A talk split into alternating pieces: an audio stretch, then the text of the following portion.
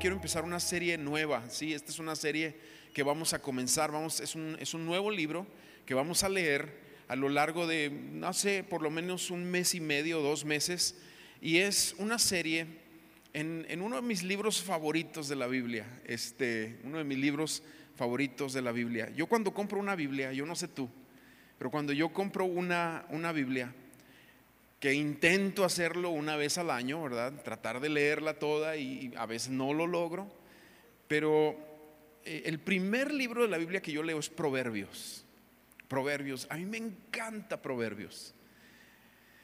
Y yo quiero hoy empezar una serie en el libro de Proverbios, ¿sí? Que el Señor hable a nuestras vidas, a nuestros corazones. Está bien, podemos juntos estudiar. Yo creo que hay muchas cosas que Dios nos va a hablar acerca del, observar, del estudiar. No los vamos a leer todos los versículos y cada uno de ellos, pero sí vamos a irnos por secciones tratando de, de, capturar aquello que Dios quiere hablar en nuestras vidas. Así que yo les voy a pedir que ahí donde estás, vamos a orar al inicio de esta serie y vamos a pedir la gracia de Dios para que lo que nosotros leemos de la Biblia tenga vida, ¿sí? Ya sabes, como cuando empiezas a leer y ¡pum! Hay, hay vida en tu, en tu corazón y, algo empieza a pasar. Bueno, vamos a, vamos a orar que eso suceda en medio de nosotros. Padre, en el nombre de Jesús, oramos que el estudio de los proverbios, del camino del sabio, hable a cada corazón, a cada vida en esta hora. Nos eh, llene de de fe, nos llene de sabiduría, nos llene de todo aquello que tú quieres hablar para que nosotros nos tomemos de ti de todo corazón, Señor. Háblanos a través de esto en el nombre de Jesús. Amén y amén.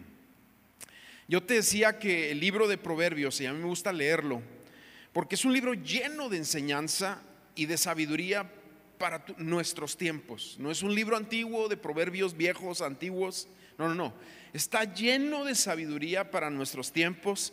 Se centra su consejo aquí en la vida. De hecho, Proverbios poco habla de la vida después de la muerte. Em, hace algunas menciones, pero centra su sabiduría y su enseñanza en lo que tú vives diariamente, lo cual necesitamos, necesitamos la luz de la Biblia, de la palabra, para que nuestras experiencias diarias estén, estén llenas de ese consejo que necesitamos tomar para salir adelante en las situaciones. Mucha gente espiritual, aún gente buena, gente que va a las iglesias, fracasa en, aspectos de la vida, ya sea lo financiero, lo familiar, eh, fracasan. ¿Sabes por qué? Porque les falta sabiduría. Porque hay una sabiduría que Dios quiere otorgarte a ti y a mí, nos quiere otorgar, de la cual nos desprende Proverbios y hace comparaciones entre la vida del necio y la vida del sabio, entre la vida del diligente y la vida del negligente. Hace una serie de comparaciones las cuales tú y yo tenemos que ponerle mucha atención. Pero para poder empezar el estudio de Proverbios, de hecho hoy nada más vamos a ver los primeros siete versículos, pero quiero empezar eh, de una forma muy sistemática y, voy a tratar de irme así para que tú lo captes. Y hoy voy a empezar con seis preguntas que tenemos que hacernos acerca de los proverbios. ¿Ok? Seis preguntas. La primera de ellas es, ¿cuál es el tema principal de, de proverbios? A lo mejor todos conocen la respuesta. El tema principal de proverbios es sabiduría. A ver, di conmigo sabiduría. Ese es el tema principal de soberbios, de, soberbios, ahí mezclé las palabras, de proverbios. la palabra sabio y la palabra sabiduría aparecen 125 veces en este libro, imagínate.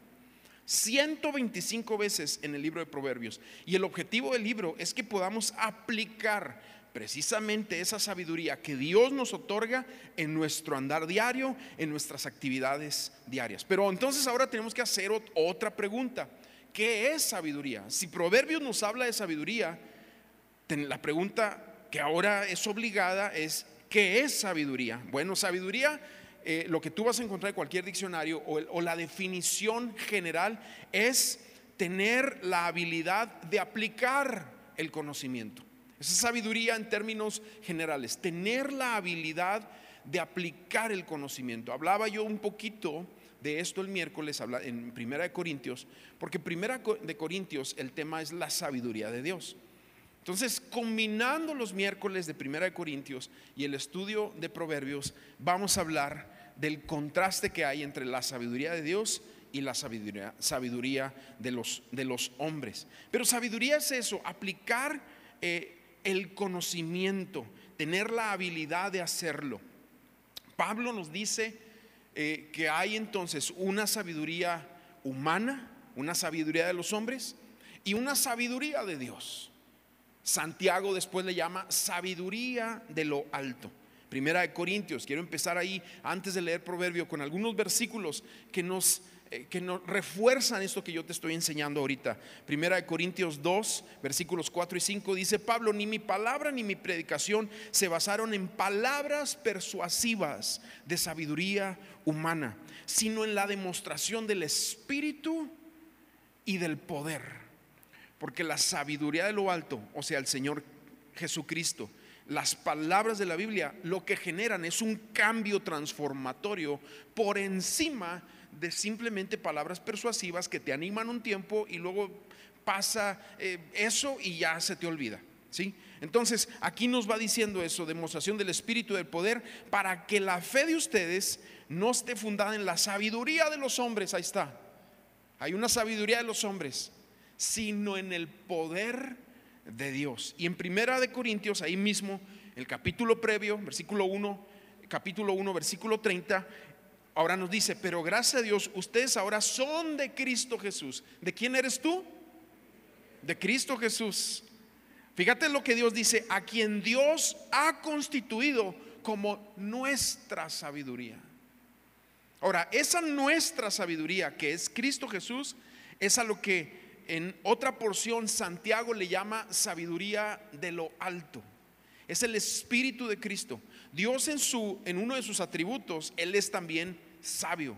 Ese es uno de los atributos de Dios, un Dios sabio. Y Cristo es la sabiduría de Dios. Pero Santiago eh, lo, dice así en la sabiduría de lo alto. Dice, primero en el versículo 1 dice, capítulo, capítulo 1, versículo 5 dice, si alguno de ustedes requiere sabiduría, pídasela a Dios. Y mi pregunta para ti es, ¿cuántos de nosotros necesitamos sabiduría? Aquí está el primero. Híjole, bueno, cuando hablamos de, del que necesita sabiduría, para empezar, el que necesita sabiduría es porque sabe que no sabe. Es lo primero que hay que reconocer.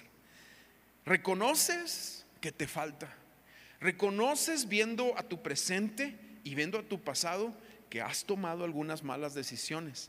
Y reconoces que necesitas esa sabiduría que viene de lo alto para que transforme tu presente y, el futuro se vea distinto. Es sumamente importante. Pero la sabiduría de lo alto que es entonces es aplicar las verdades, principios, mandamientos, el carácter de Dios, la doctrina bíblica, los atributos de nuestro Señor, las enseñanzas de Jesús, es saber aplicarlo de una forma práctica en nuestro andar diario. ¿Cuánta gente no conocemos que conoce mucho de la Biblia, pero su vida deja mucho que desear? Andan mal en sus matrimonios, no la hace en otras áreas de su vida. Hay cosas que, están como frustradas en su caminar. ¿Por qué? Porque le falta la sabiduría de lo alto. Pero Santiago, lo que acabamos de leer es que el que, el que necesita esa sabiduría, esa no es como la sabiduría humana. La sabiduría humana hay que, hay que leer mucho, aprender mucho. La sabiduría de lo alto hay que pedir mucho. es, es distinto. También hay que aprender mucho de aquí de la palabra. Sin embargo, nos va a ayudar a hacer una conexión entre lo que sabes de la palabra y al pedirle Dios el ponerla por práctica. ¿Me van siguiendo? esto es vital. Entonces Santiago más adelante dice la sabiduría de lo alto, capítulo 3, versículo 17, dice que viene de lo alto es ante todo pura, además pacífica amable, benigna, llena de compasión, buenos frutos, ecuánime, genuina. Fíjate, todo eso es la sabiduría de lo alto. O sea, Cristo representa todo eso cuando viene a nuestras vidas. Porque la sabiduría realmente cuando, cuando llega a tu vida toca cada área de ti, tu familia, tu matrimonio, tu salud, tus finanzas, tu trabajo, relaciones, hasta tentaciones, debilidades, tu carácter, tu personalidad. Todo es impactado por la sabiduría que viene de lo alto. Todo es impactado. Ahora, cuando hablamos de esto, de esto también, Jesús nos, cuando Él nos presenta el primero y más grande mandamiento que tú lo conoces, Él hace un comentario bien importante. Dice Mateo 22, 37, dice, Jesús dice, amarás al Señor tu Dios con todo tu corazón, con toda tu alma y con toda tu qué? Mente. La mente, sumamente importante. Y precisamente es la sabiduría de Dios que va a tratar con nuestra mente, aplicarnos, aplicarnos intelectualmente a un estudio serio de las escrituras. Mucha gente simple y sencillamente no sale adelante porque no estudia la Biblia, porque no la lee, porque no la lee. Y esto es algo que nos tiene que impactar. Entonces ya vimos la primera pregunta de qué habla el libro, cuál es el tema principal, sabiduría. Segunda pregunta, ¿quién lo escribió? Todos sabemos que fue Salomón hay unos escritos ahí de una recopilación de los eruditos del rey Ezequías, uno de los reyes buenos de Judá.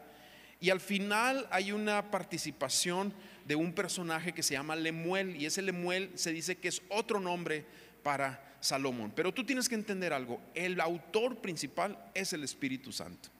Este libro ha sido inspirado por el Espíritu Santo.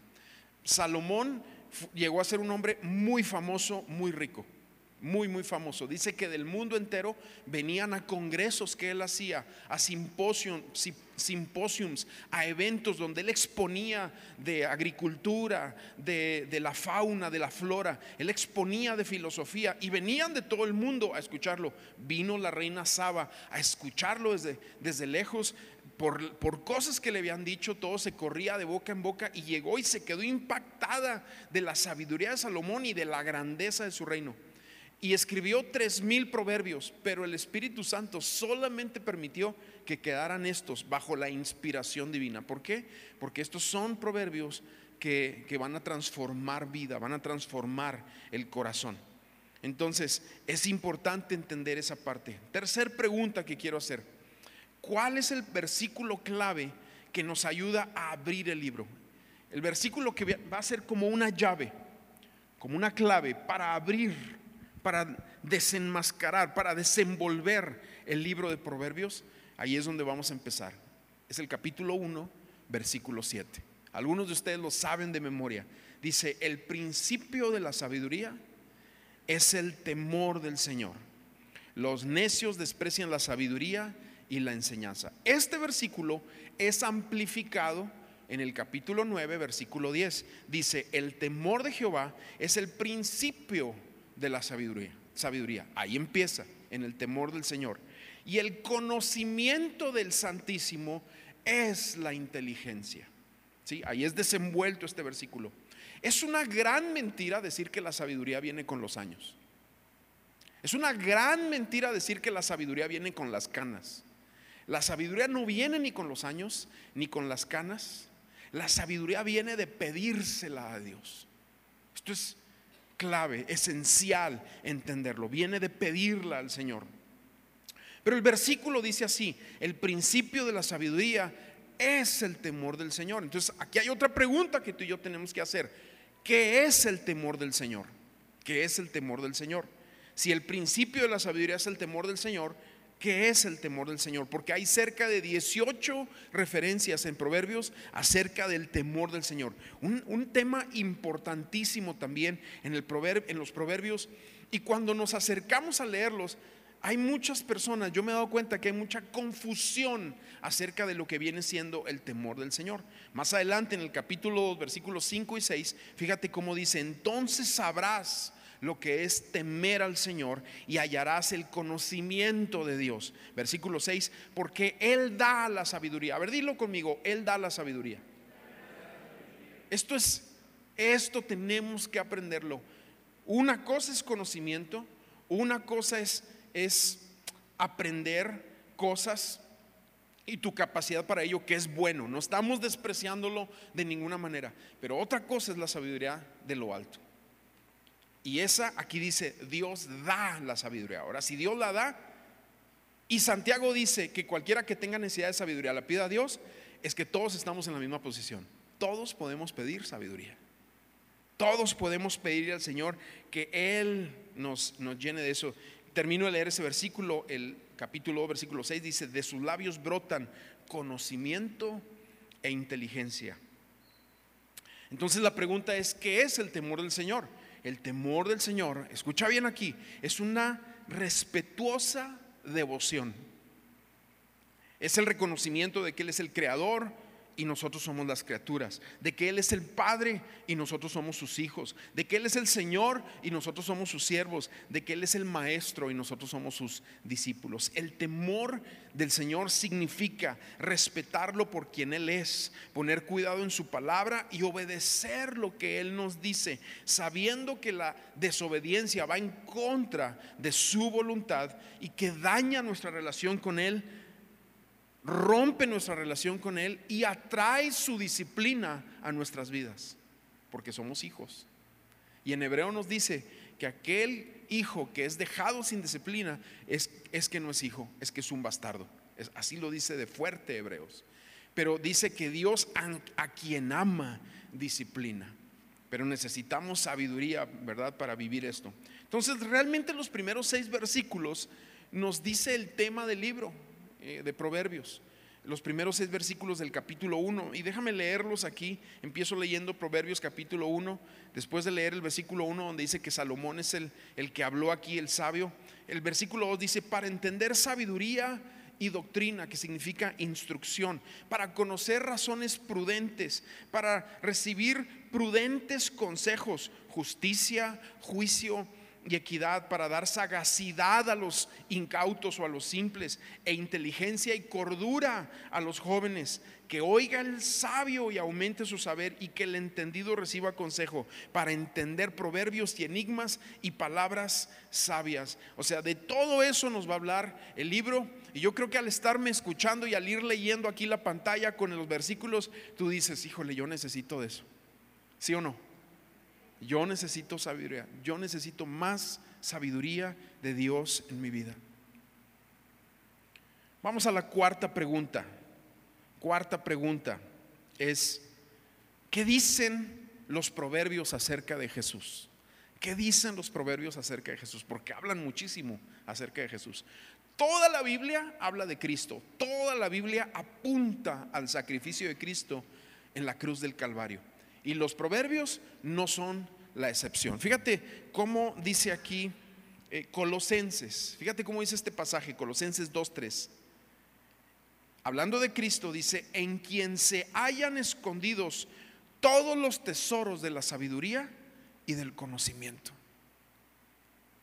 Entonces Jesús es la fuente de la sabiduría, verdadera fuente de sabiduría y del verdadero conocimiento y entendimiento.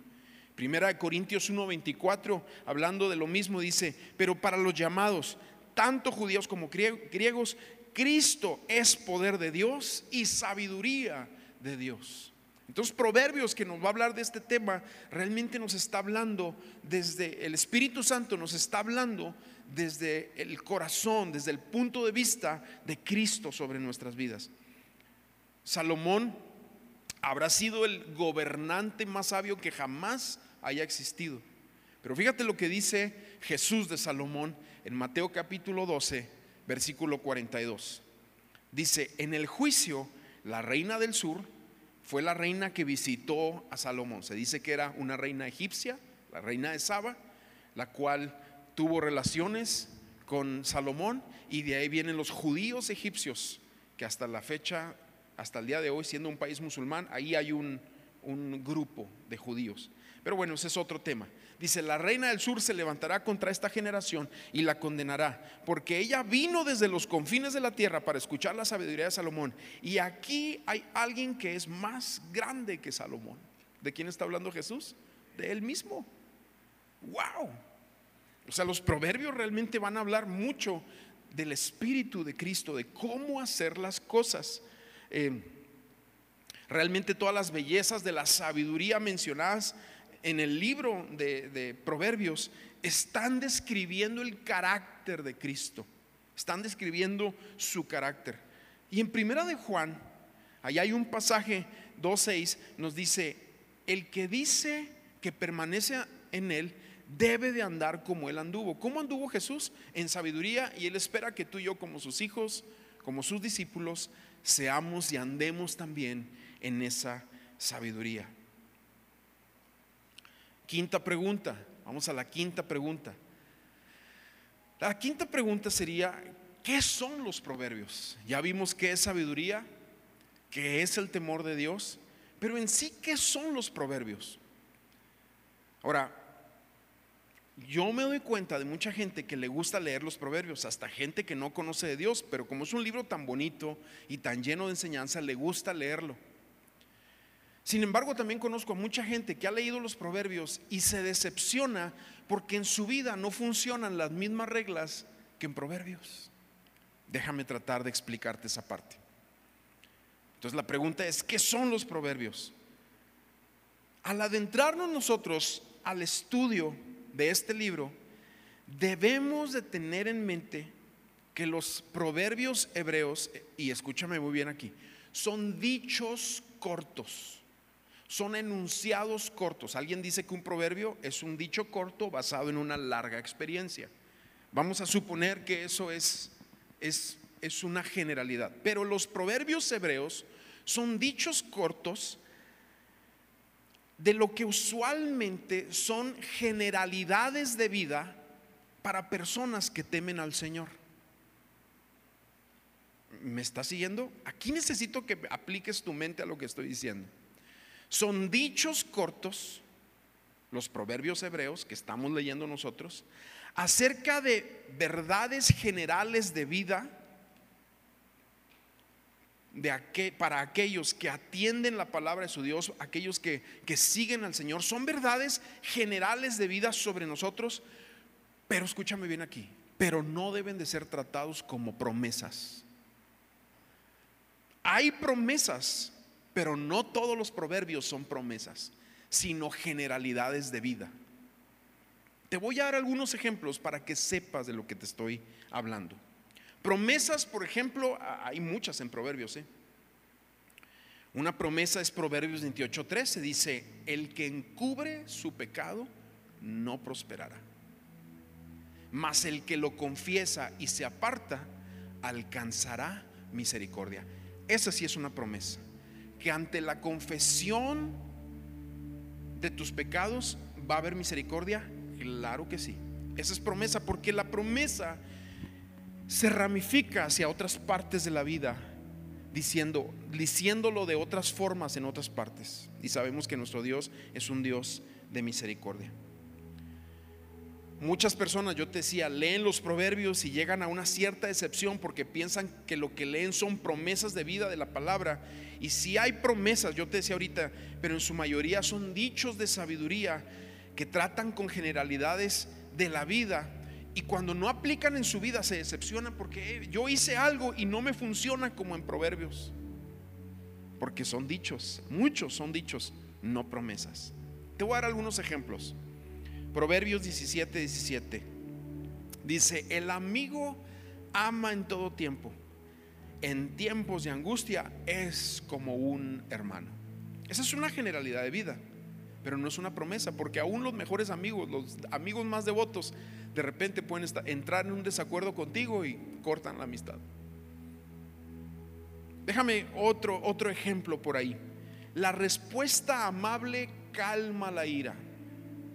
La respuesta grosera aumenta el enojo. Otra vez, es una generalidad de vida. Normalmente así pasa. Pero Jesús, ni Jesús pudo calmar la ira de sus acusadores que lo llevaron a la cruz del Calvario. En la mayoría de los casos, bueno, déjame, te, hablo de otros proverbios que explican esto que te estoy diciendo. Por ejemplo, nos encantan los proverbios que te hablan de vida y de bienestar, ¿sí o no? De vida y de bienestar. Ahí te voy a mencionar varios. Pero tienes que tener mucho cuidado porque sí es una generalidad de vida, pero no podemos tratarlos como una promesa. Por ejemplo, el capítulo 3, versículo 2 dice, ellos prolongarán los años de tu vida y te traerán abundante paz. Estos infundirán, infundirán vida a tu alma y adornarán tu cuello. O sea, hablando de los proverbios, de la sabiduría, dice, te aumentarán la paz, te alargarán la vida. Esos son proverbios de bienestar y de paz. Otro, capítulo 4, versículo 10. Hijo mío, oye y acepta mis razones y los años de tu vida se alargarán. Ahora, ¿cuántos de nosotros deseamos largos años de vida? Nomás como tres levantaron la mano. Bueno, espero que todos quieran largos años de vida, ¿verdad? Estos son proverbios de bienestar y vida. Son generalidades de vida para los que siguen al Señor, pero no son promesas. Y ahorita te explico por él. Déjame te pongo otro ejemplo. El 8:35. El que me haya ha encontrado la vida y ha alcanzado el favor de Dios. Qué bonito, ¿sí o no? 14:27, otro ejemplo, el temor del Señor es un manantial de vida que nos aparta de los lazos de la muerte, ¿sí? Es una generalidad de vida, no lo tomes como una promesa, tenme paciencia, ahorita te explico. Y, y te voy a decir el favorito de mis proverbios en cuanto a bienestar y vida. Yo sé que también es uno de tus favoritos si lo has leído. Proverbios 22.4. Riquezas, honra y vida son la remuneración de la humildad y del temor al Señor. ¿Cuántos lo quieren? Otra vez, es una generalidad de vida para los que temen y aman al Señor, pero no son una promesa de vida. ¿Por qué? Porque muchos creyentes pueden morir por no tener cuidado con sus cuerpos, violando otros aspectos de la palabra de Dios, por tener hábitos dañinos. Por ejemplo, esta sí es una ley de la palabra. Está en Gálatas 6:9, pero también está en el Antiguo Testamento. Dios no puede ser burlado todo lo que el hombre sembrare, eso también segará. Ahora escúchame bien por aquí, por favor. Esa es una promesa, esa es una ley del cielo a la tierra. Todo lo que tú siembras lo vas a cosechar. Comiste mal, lo vas a cosechar. Trataste mal tu cuerpo, lo vas a cosechar. ¿Sí? Ah, trataste mal tus relaciones, lo vas a cosechar. Hiciste mal uso de tus finanzas, lo vas a cosechar todo eso se va a cosechar. Sin embargo, nosotros leemos proverbios como este, riquezas son revidas, son la remuneración de la humildad y del temor al Señor. Entonces, ¿qué habla? ¿Se contradice? No, de ninguna manera. Lo que pasa es que uno es una generalidad de vida para aquel que tiene sabiduría y sabe cómo vivir.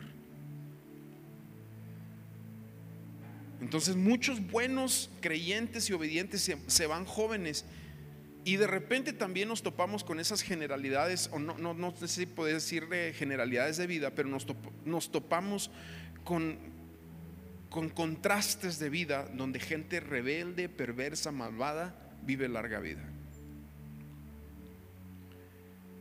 Por ejemplo, misioneros se han ido muy jóvenes. En, el siglo XIX, muchos misioneros murieron de tifoidea, de tuberculosis por salir a predicar el Evangelio. ¿Qué pasa? ¿No se aplicaba con ellos los proverbios? Claro que sí, pero el trabajo y la obra del momento los llevó a exponer sus cuerpos y lo hicieron por el Señor. Te pongo un par de ejemplos. A mí me gusta mucho el testimonio de uno que se llama William Borden. En Estados Unidos hay una leche que se llama Borden y muchos pensaban que él era el como el dueño esa familia. No, no, esta es otra familia que hizo, hizo, una fortuna a su familia y él siendo un joven de 20 años heredó una fortuna. Se fue y se preparó para el Señor. El caso es que en un llamado para ir a, China a predicar con, unas, con un segmento de, de chinos islámicos, él fue a aprender el, árabe a Egipto, precisamente a Egipto, y ahí a los 25 años, después de que donó toda su fortuna a la obra de Dios, murió. Tú dirás, ¿qué? ¿Por qué? Porque los proverbios no pueden ser tratados como generalidades de vida. No pueden ser tratados, perdón, como promesas, sino son simplemente cosas generales de cómo Dios va a tratar a aquellos que tienen temor de, de, Él. Pero van a haber casos, van a haber excepciones a la regla. Otro, por ejemplo, Dietrich Bonhoeffer, un teólogo alemán, murió a los 39 años, fusilado por los nazis siendo él un alemán, los nazis, él empezó a hablar en contra de todo lo que estaban haciendo y lo tomaron un día en 1945, dos meses antes de que llegaran la liberación por los aliados y tomaran ya la última sección de Alemania. Dos meses antes lo fusilaron y murió, 39 años. Tú dirás, los de 18 dirán, ah, pues ya está bien viejo. No, pero uno que ya pasó esa edad dices, pues está bien joven, ¿no?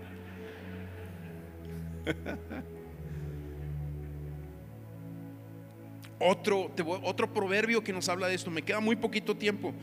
El Proverbios 11:8 dice, "El justo se libra de la tribulación y en su lugar, su lugar ocupa el impío."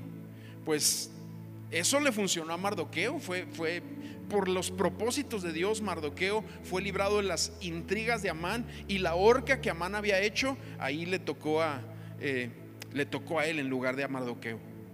Daniel en el foso de los leones, sabemos que inventaron una ley política para acorralarlo contra, ese, contra esa circunstancia y, lo echaron ahí y el Señor lo libró del foso de los leones y sus acusadores fueron a terminar ahí en el foso de los leones con todas sus familias por la acusación que hicieron. O sea, aplica en algunas ocasiones por los propósitos de Dios. Pero hay otras ocasiones donde no, donde nosotros vemos a muchos creyentes que, que, han pasado tribulación, se les ha complicado en ese sentido. Es más, el Salmo 73, que es un salmo de Asaf, nos presenta uno de, las, de los contrastes, porque Asaf... Eh, concluye diciendo que nuestro galardón como creyentes a final de cuentas es la vida eterna. Porque aquí de repente podemos, si empezamos a observar al rebelde, al, perverso, al malvado, si lo empezamos a observar y nos comparamos, dice, mi corazón casi resbala por andarlos viendo. Por eso la Biblia te dice, pon los ojos en Jesús, no pongas, porque a lo mejor a ti te toca, que tienes un jefe de esos que, que parece que casi trae aquí el 666 majadero, un patrón de esos así. Y tú dices, ¿qué onda, Señor? Pero ¿por qué si yo soy cristiano? Bueno, pues porque así es este mundo. Y recuerda que tú vas en contra de este mundo. Mira, leo unos cuantos pasajes del Salmo 73 para que entiendas lo que estaba viendo Asaf. Dice, en cuanto a mí, casi se deslizaron mis pies poco faltó para que mis pasos resbalaran, y es que tuve envidia de los arrogantes al ver cómo prosperaban esos malvados. Ellos no se acongojan ante la muerte, pues están llenos de vigor, no se afanan ni se ven golpeados como el resto de los mortales. La soberbia es su corona y la violencia su vestido. Tan gordos están que los ojos les saltan, siempre satisfacen los apetitos de su corazón. Más adelante el versículo 17 dice, solo cuando entré en el santuario de Dios, pude comprender dónde ellos van a terminar. Es cuando entramos a su presencia que nuestro corazón tiene paz y sabe que está conectado a la eternidad y no a este mundo. Y tienes que grabar eso en tu corazón. Esa sí es una promesa. Versículo 21 dice, yo tenía el alma llena de amargura, hasta sentía que el corazón me punzaba. El 23, y no obstante, siempre he estado contigo y tú me has tomado la mano derecha, me has guiado para seguir tu consejo y al final me recibirás en gloria. Versículo 25, y es donde, donde se lanza en su adoración al Señor, dice, ¿a quién tengo los cielos sino a ti? Sin ti no quiero nada aquí en la tierra. Amén. Entonces, yo quiero llevarnos a través de este estudio de proverbios para que podamos recibir de Dios. Y quiero hacer esta última pregunta y con esto termino. ¿Qué debo de hacer para sacar el máximo del estudio de proverbios? Por cierto, como ustedes van a estar aquí los próximos domingos, por el favor de Dios, por la gracia de Dios, te invito a que leas Proverbios entre semana. Léelo, léelo, unas dos, tres veces de preferencia. Léelo, medítalo, para que podamos juntos ir escarbando en esto. Pero la pregunta es, ¿qué debo hacer para sacar el máximo de este libro? Fíjate, Salomón en muchos de sus escritos va a usar el término hijo mío. Primero, entender que nos habla como a hijos. Que los dichos de Proverbios es un padre dándole consejos de vida a sus hijos. Para que tú los atiendas y entonces puedas recibir el fruto de entender, de atender. Otra, otra palabra que constantemente va a salir aquí es escucha, atiende, óyeme, presta atención. Porque Proverbios es eso, es la voz de Dios, es el Espíritu Santo hablándonos a través de todos estos dichos, de cuestiones generales de vida, para que tú y yo atendamos, que no seamos necios. Y luego Santiago en sus escritos nos dice que lo peor de todo, lo peor de todo es ser insensatos en nuestra manera de escuchar. Y, Santiago habla de ser oidores olvidadizos.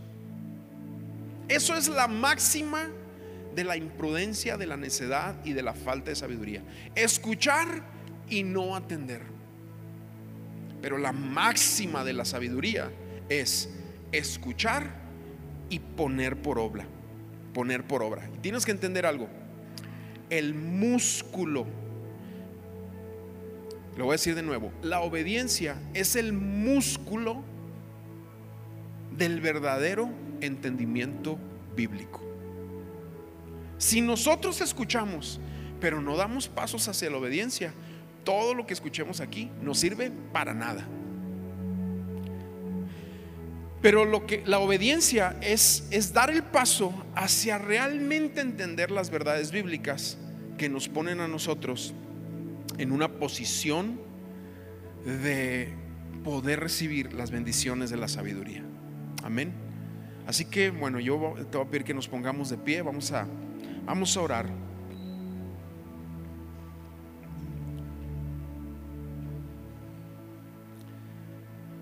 Aquí se van a usar muchas frases como ama el consejo, ama la prudencia, ama la sabiduría. O sea, te habla mucho de esto.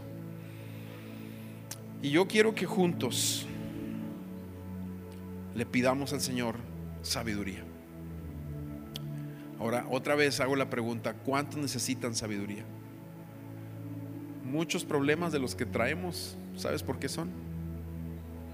Así es, por falta de sabiduría. A veces queremos venir a la iglesia y que Dios arregle en un momento una situación que traemos. Y Dios es un Dios milagroso, Él puede hacer cosas. Pero la mayoría de las veces Él nos va a meter en un proceso de enseñanza para que aprendamos a ser sabios y salgamos con principios de la palabra no con eventos milagrosos. Porque si sales con un evento milagroso, al día siguiente te vuelves a meter en el mismo problema. Pero cuando tú atiendes la palabra, escuchas la palabra, te haces hacedor de la obra, hacedor de la palabra, y pones cuidado, entonces vas a tener los cimientos para que las verdades bíblicas las puedas aplicar en el día a día. Así que juntos vamos a pedirle al Señor que ahorita derrame sobre nosotros sabiduría. Ahí donde estás. Haz una oración tú solito, dile, Señor, yo te pido sabiduría. Dame, dame de ti, Señor, para para ser sabio. Tú dices que das la sabiduría, aquí tienes uno que necesita. Aquí tienes uno, Señor, que necesita mucha sabiduría, Padre. En el nombre de Jesús.